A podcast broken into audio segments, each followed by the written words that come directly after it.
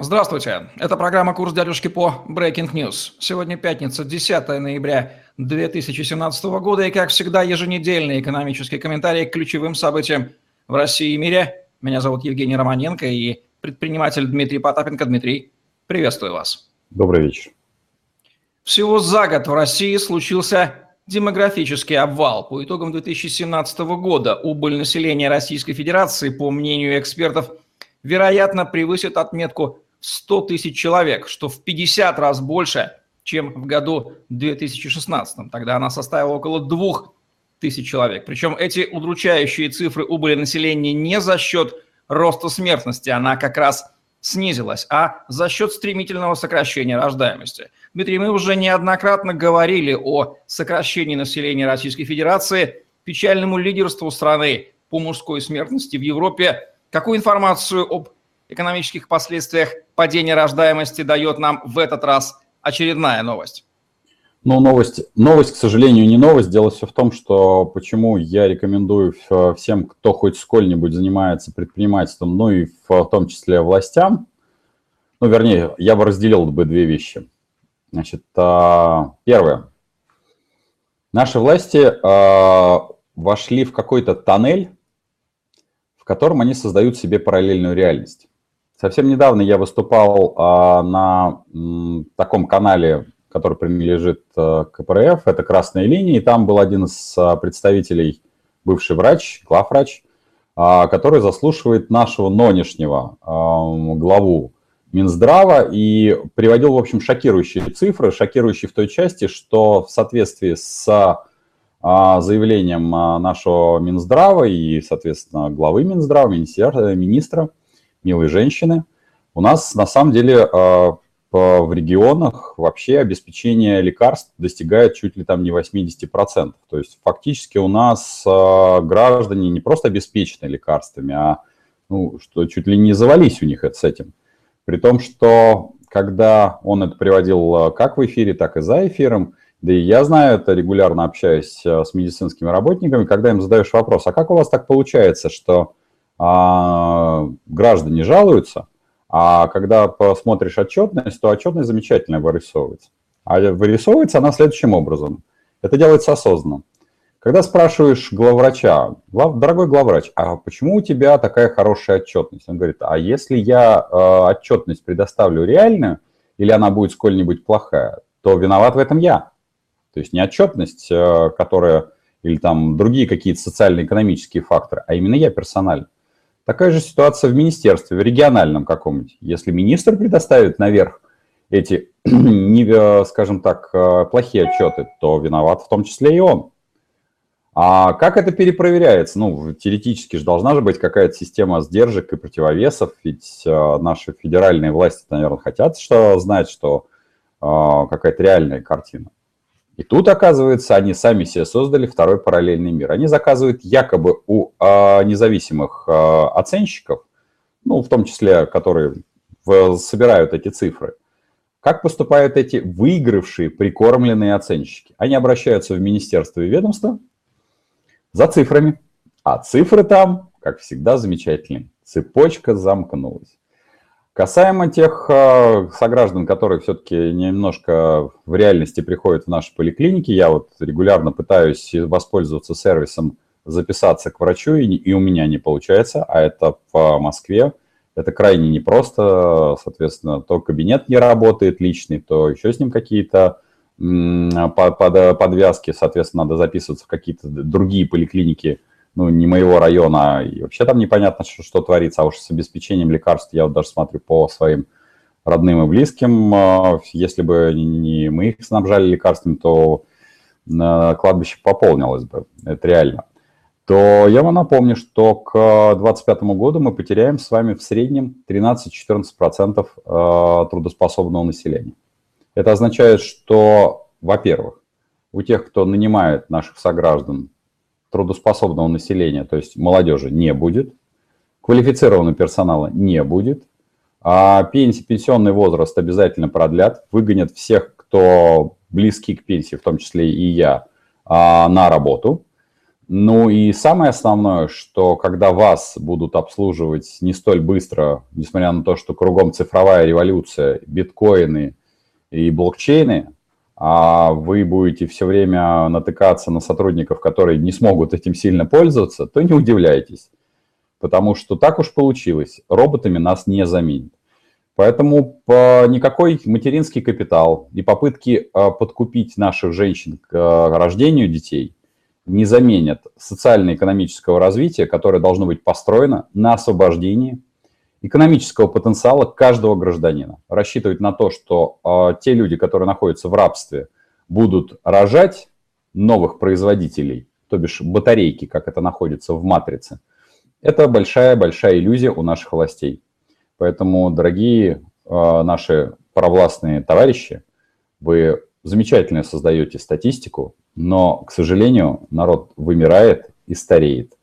И даже если вы сюда завезете весь Таджикистан и Узбекистан и все наши сопредельные республики, вы все равно не сможете закрыть те дыры, которые э, мы получили благодаря вашему безумному управлению. Следующая новость в продолжении темы демографии. Средства массового поражения, которыми являются государственные СМИ, возьмутся за наших детей. Правительство предложило выделить убыточному агентству ИТАРТАС 210 миллионов рублей течение 2018-2020 годов по 70 миллионов в год на создание, цитата, специализированного канала общественно-политической направленности, ориентированного на детей в возрасте от 8 до 16 лет. Деньги эти будут вынуты из бюджета на высшее образование, который будет сокращен а сам проект будет координировать Министерство образования и науки. Дмитрий, как вы считаете, ставят ли подобные государственные эксперименты над содержимым головушек российских детей целью их экономическое просвещение и воспитание ответственного за свою жизнь гражданина? Ну, примерно так, как мы с вами делаем в нашей программе. А, Евгений, значит, когда люди вы, э, привластные вынимают деньги из высшего образования на пропаганду, ну, я, конечно, мы можем с вами даже официально практически в нашей программе некоторым образом подать виртуальную заявку. Если вы готовы рассмотреть наш с Евгением курс а, на центральное телевидение, где в том числе и для детей мы готовы готовить программу экономического образования, считайте мое заявление сегодняшнее официальной с нашим Евгением заявкой на создание этой программы. Я надеюсь, что Евгений меня поддержит с точки зрения экономической науки, а я по популяризации ей, как говорится, в массах. Это с одной стороны. А, конечно, это будет пропаганда чистой воды. Но я могу вам сказать, что минутки ненависти, как а, у братьев Стругацких и в Оруэле 1984 году, вы, дорогие мои сограждане при власти, создаете сами. Я вам приведу очень наглядный пример. В одной из областей, я не буду говорить какой, специально, потому что я думаю, что это есть во в каждой из областей. Моя дочь, маленькая, не самая маленькая, купила себе дневник. Казалось бы, какое отношение это имеет к пропаганде? Ну-ка, что такое для ребенка, когда он получает а, какие-то карманные деньги, потом идет радостный покупать, общаться с кассиром, выбирать этот дневничок, а потом это, этим дневником пользоваться – ну, понятно, какой она покупает дневник. Какой должен быть дневник у девочки? Розовые пони, бабочки и далее везде. Так в одной из этих губерний, где обучается моя дочь, губернатор не нашел ничего лучше, как вынуть деньги из карманов налогоплательщиков и создать дневник со своим собственным ликом, ну и с ликом, естественно, нашего президента Российской Федерации, которого мы в 2018 году выйдем. Но это, этого ему не хватило. Он принудительно раздал эти дневники всем школьникам. Более того, он обязал, чтобы существовал только один дневник. Не тот красивый розовый, который должен, которым пользуется ребенок, у которого есть причинно-следственная связь, воспоминания, как он получал или зарабатывал деньги, или получил их от родителей, как он шел в магазин, как он общался с продавцом, как он долго выбирал. То есть это целый пласт событий, был просто э, спущен в унитаз, в черную дыру. Так вот вы, когда будете создавать этот канал, А потом через очень короткое время для наших детей, которые выйдут скоро на площадь, осталось не очень много времени, не задавайте вопрос, а, а как эти дети вышли на площадь, что у них папы, мамы оппозиционеры.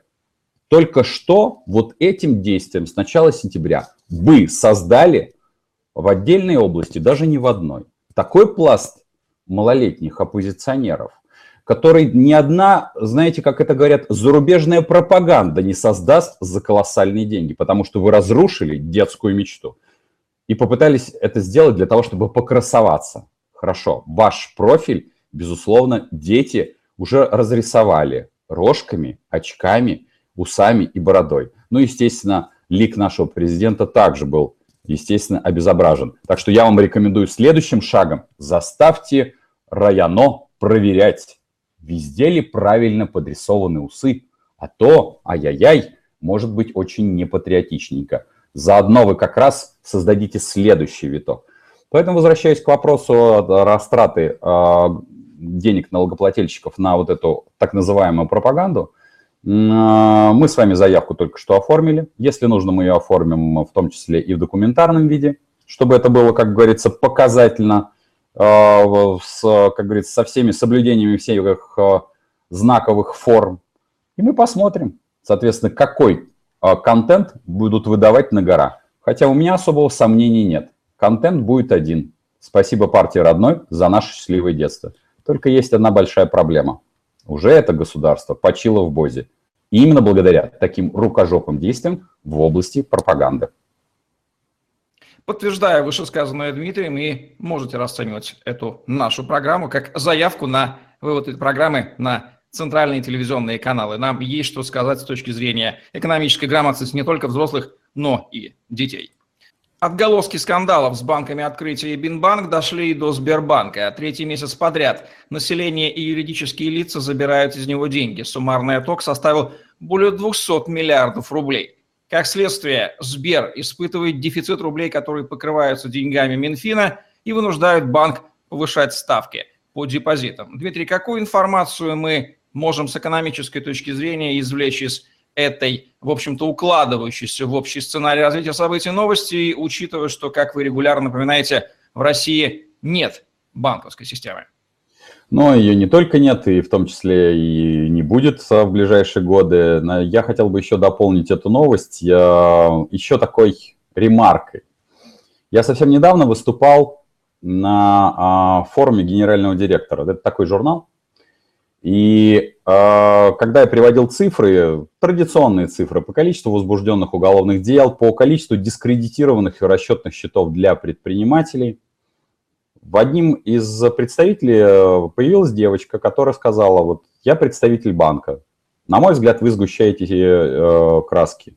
Ну, я вежливо возразил, я говорю, вы можете привести другие цифры по дискредитированным счетам, по уголовным делам. Говорит, нет, мы на самом деле готовы кредитовать кого угодно, а регулятор, регулятор, то есть ЦБ, делает все правильно, когда сейчас закрывает счета юридических лиц, которые работают с физическими лицами. На что я ей задал простой, достаточно вопрос, когда она потом подошла, я говорю, милая дама, в какую секунду, первое, вы, как представитель банковского сообщества, приняли на себя корону следственного органа, чтобы говорить, что тот или иной платеж является не просто подозрительным, и вы его блокируете, а он является обналичивающим. Вы что? Следствие? Раз. Вы это следствие довели до конца и э, был адвокат с другой стороны? Вы суд, который уже вынес решение, которое вступило в законную силу? На это она ничего возразить не смогла. Я ей задал второй вопрос. Я говорю, в какую секунду договор подряда стандартный договор между юридическим лицом и физическим лицом вдруг стал дискредитирующим.